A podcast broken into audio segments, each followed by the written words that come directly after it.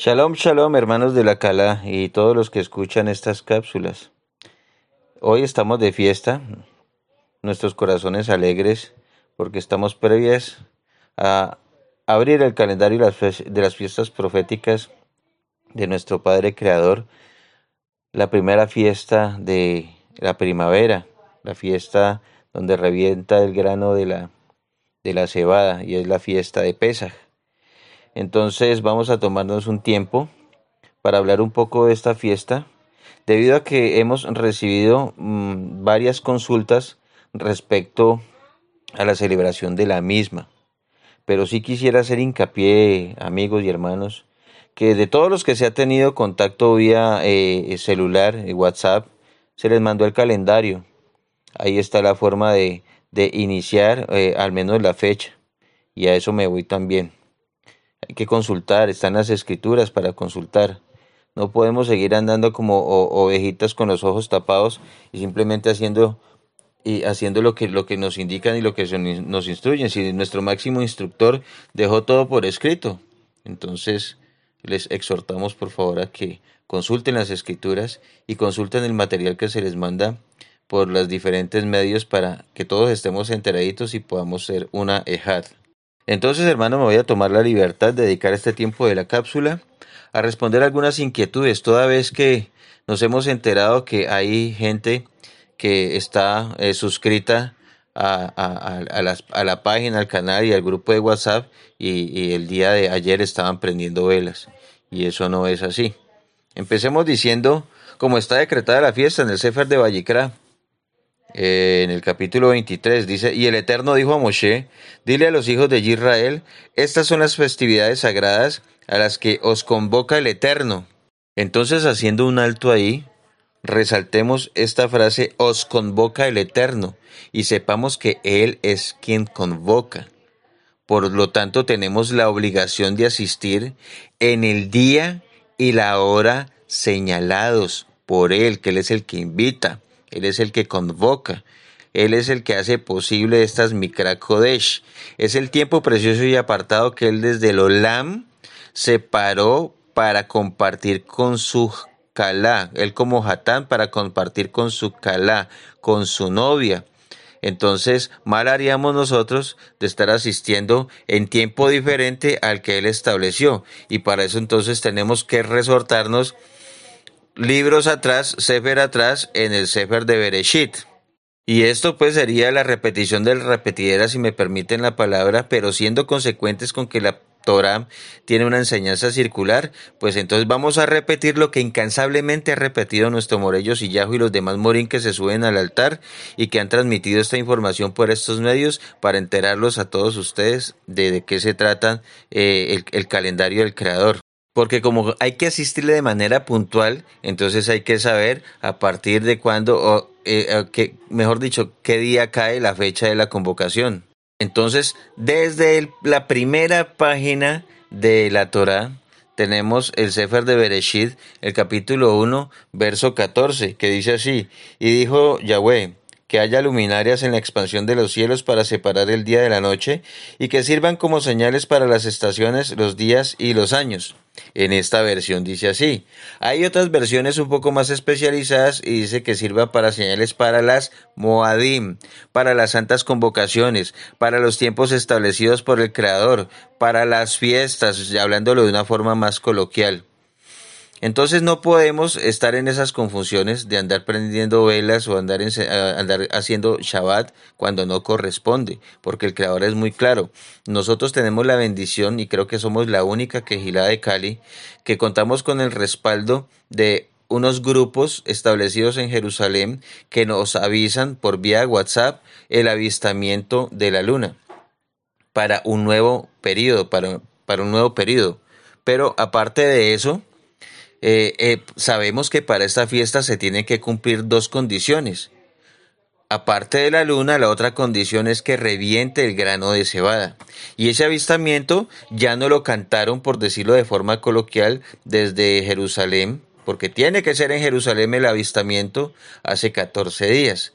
Entonces no sé por qué hay tanta confusión entre los hermanos de la Calá y entre las personas que nos siguen cuando las orientaciones de los Morim eh, y los medios eh, de WhatsApp y diferentes otros eh, se les ha mandado el material escrito, andamos en esas confusiones. No hay lugar a esas confusiones. Simplemente, si no tenemos material, si no tenemos WhatsApp, pues atendamos las instrucciones de los morín de la congregación Cala de la Misión. Si no pudimos ponerle cuidado a las prédicas, pues entonces siguen estando las escrituras. Entonces, ya no habiendo confusión al respecto del calendario y de la fiesta, que es del creador el que convoca, entonces pasemos ya a la parte de la fiesta. Que la fiesta no es hoy al, finalizar, la fiesta empezó desde el día de ayer a las seis de la tarde, tal como estuvo bien establecido y explicado.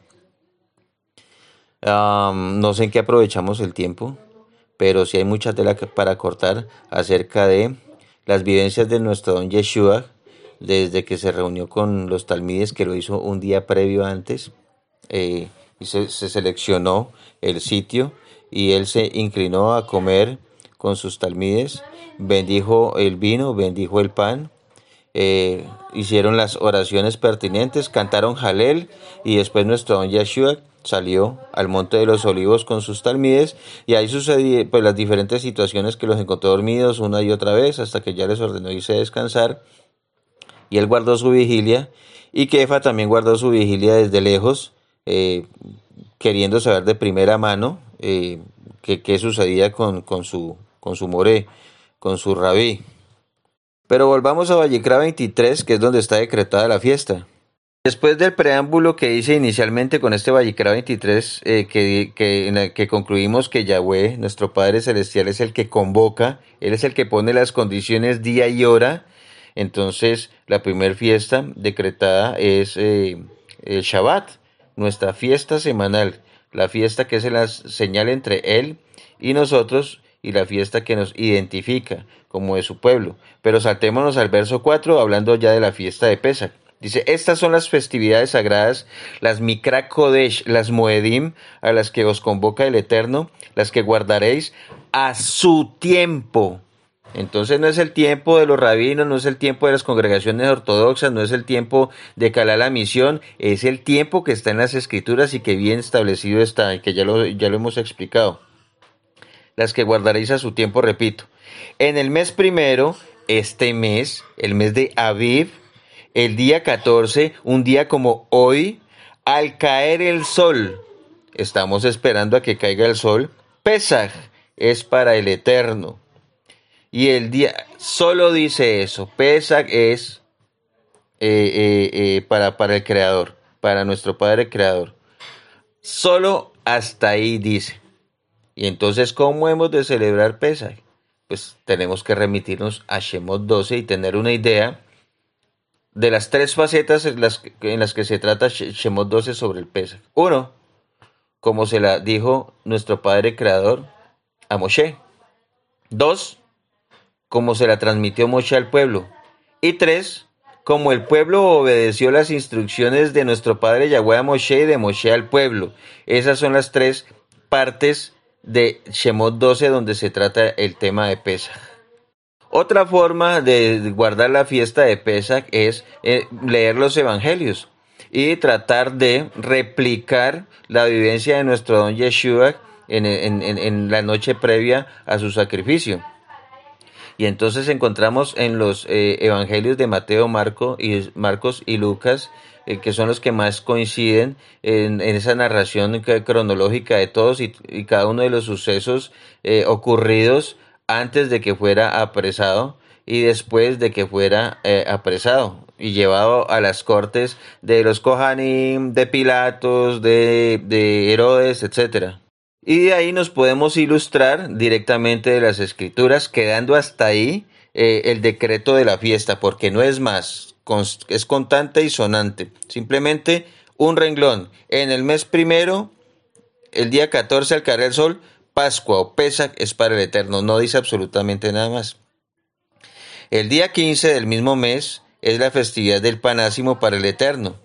Durante siete días comeréis pan sin levadura. El primer día el primer día del día 15 es el primer día de las celebraciones de Matzot, de panes ácimos, Y dice, el primer día será santa convocación y aparte de eso no haréis trabajo servil.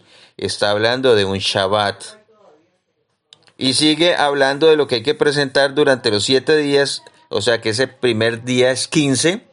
Contemos 16.2, 17.3, 18.4, 19.5, 26, 21.7. Ese día 21 también es Shabbat no haremos ningún trabajo de hombres. Es un Shabbat para guardar el primer día 15 de la fiesta de Hamatzot, el primer día 15 de Aviv y el séptimo día 21 de Aviv también son Shabbat. Día 15 y día 21 son Shabbat. No se puede trabajar. Entonces, en Vallecra 23.7 está ordenado el primer Shabbat de Hamatzot. Y en Vallecra 23.8 está ordenado el día séptimo de la fiesta, o sea, el 21 de Aviv, como otro Shabbat, dando terminación a la fiesta de Hajamatzot.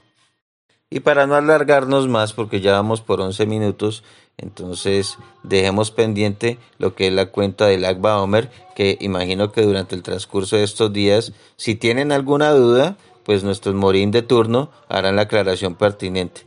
Que nuestro Padre Creador nos continúe bendiciendo y mi familia y yo les deseamos un excelente Hag Pesach Sameach y un Hag Hamatzot Sameach. Que el Creador nos continúe bendiciendo.